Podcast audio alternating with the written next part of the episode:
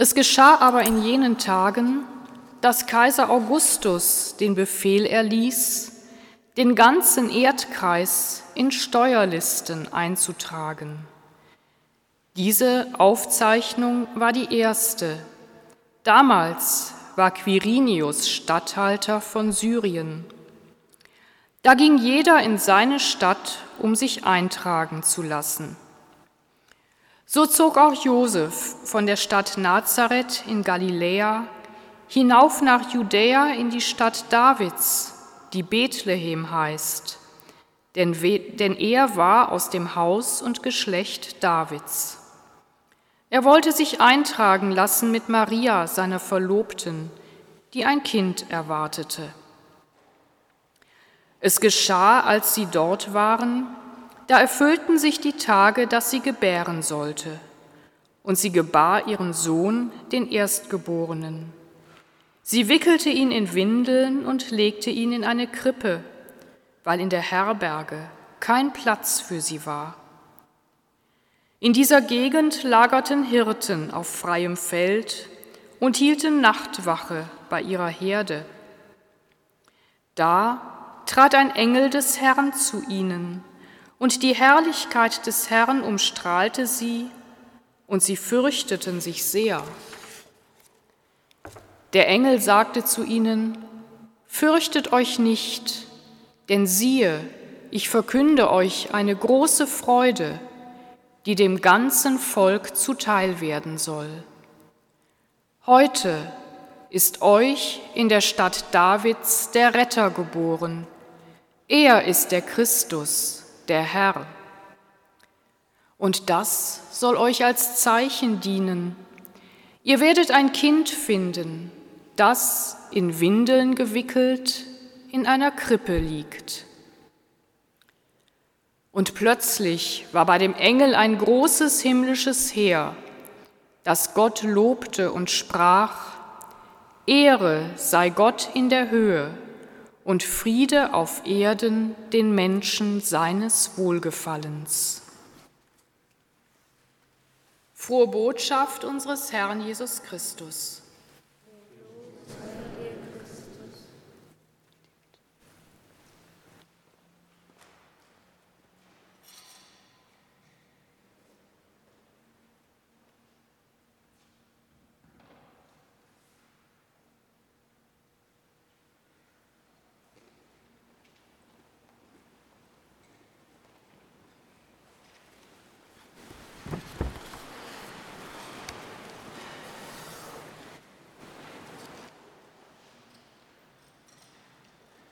Was, wenn das alles wahr ist, liebe Mitfeiernde?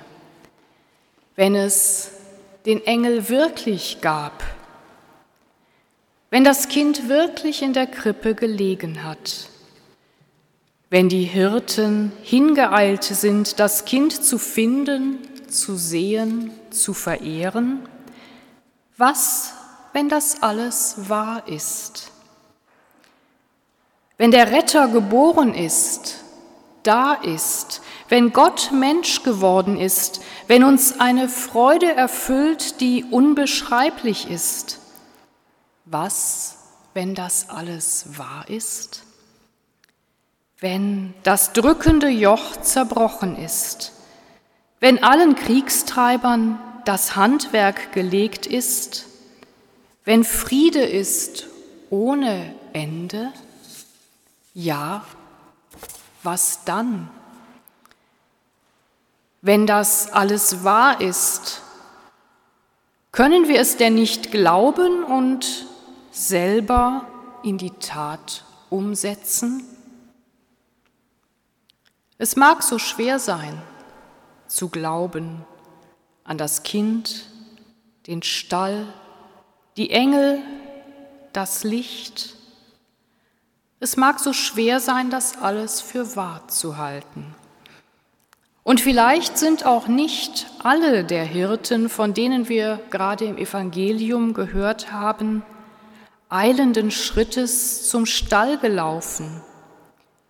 Vielleicht war auch einer dabei, der gezögert hat, der das alles für einen Spuk für einen Traum gehalten hat.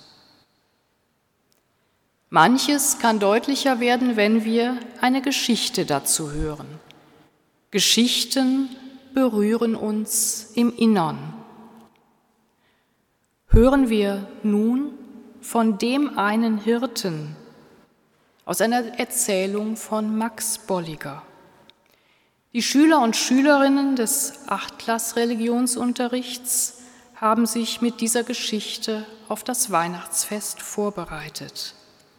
Und ich danke dir, Barbara Welti, dass du uns die Geschichte heute Nacht noch einmal vorliest.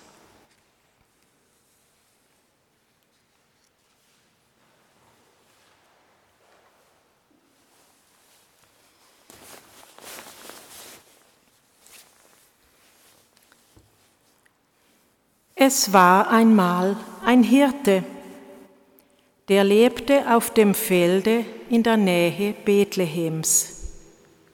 Er war groß und stark, aber er hinkte und konnte nur an Krücken gehen. Darum saß er meistens mürrisch am Feuer und sah zu, dass es nicht ausging. Die anderen Hirten fürchteten ihn. Als den Hirten in der heiligen Nacht ein Engel erschien und die frohe Botschaft verkündete, wandte er sich ab. Und als sie sich aufmachten, um das Kind zu finden, so wie es ihnen der Engel gesagt hatte, blieb er allein am Feuer zurück. Er schaute ihnen nach, sah, wie das Licht ihrer Lampen kleiner und kleiner wurde und sich in der Dunkelheit verlor. Lauft, lauft, was wird es schon sein? Ein Spuk, ein Traum. Die Schafe rührten sich nicht, die Hunde rührten sich nicht, er hörte nur die Stille. Er stocherte mit der Krücke in der Glut. Er vergaß, frisches Holz aufzulegen. Und wenn es kein Spuk, kein Traum wäre, wenn es den Engel gab, er raffte sich auf, nahm die Krücken unter die Arme und humpelte davon den Spuren der andern nach. Als er endlich zu dem Stall kam, dämmerte bereits der Morgen. Der Wind schlug die Türen auf und zu. Ein Duft von fremden Gewürzen hing in der Luft. Der Lehmboden war von vielen Füßen zertreten. Er hatte den Ort gefunden. Doch wo war nun das Kind, der Heiland der Welt? Er lachte. Es gab keine Engel. Schadenfroh wollte er umkehren. Da entdeckte er die kleine Kuhle, wo das Kind gelegen hatte sah das Nestchen im Stroh. Und da wusste er nicht, wie ihm geschah. Er kauerte vor der leeren Krippe nieder.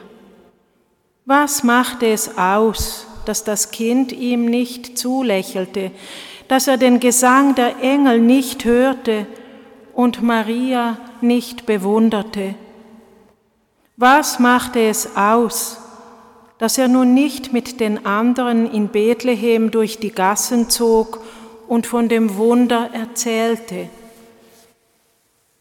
Was ihm widerfahren war, konnte er nicht mit Worten beschreiben. Staunend ging er davon. Er wollte das Feuer wieder anfachen, bevor die anderen Hirten zurückkamen. Doch als er eine Weile gegangen war, merkte er, dass er seine Krücken bei der Krippe vergessen hatte. Er wollte umkehren. Warum denn? Zögernd ging er weiter, dann mit immer festeren Schritten.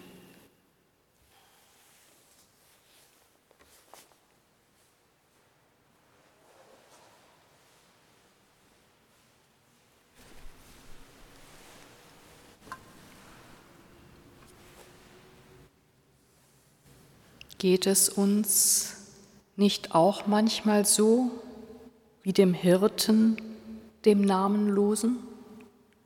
Oder vielleicht war es auch eine Hirtin? Auch uns bleibt im Grunde nur die Kuhle im Stroh, das Nestchen, in dem das Kind gelegen hat. Und vielleicht spüren wir diese Kuhle tief in uns, in unseren Herzen. Vielleicht ist da eine Sehnsucht nach Heilung und Heil, nach Rettung und Frieden. Vielleicht eine Leere, die gefüllt werden will oder ausgehalten werden muss.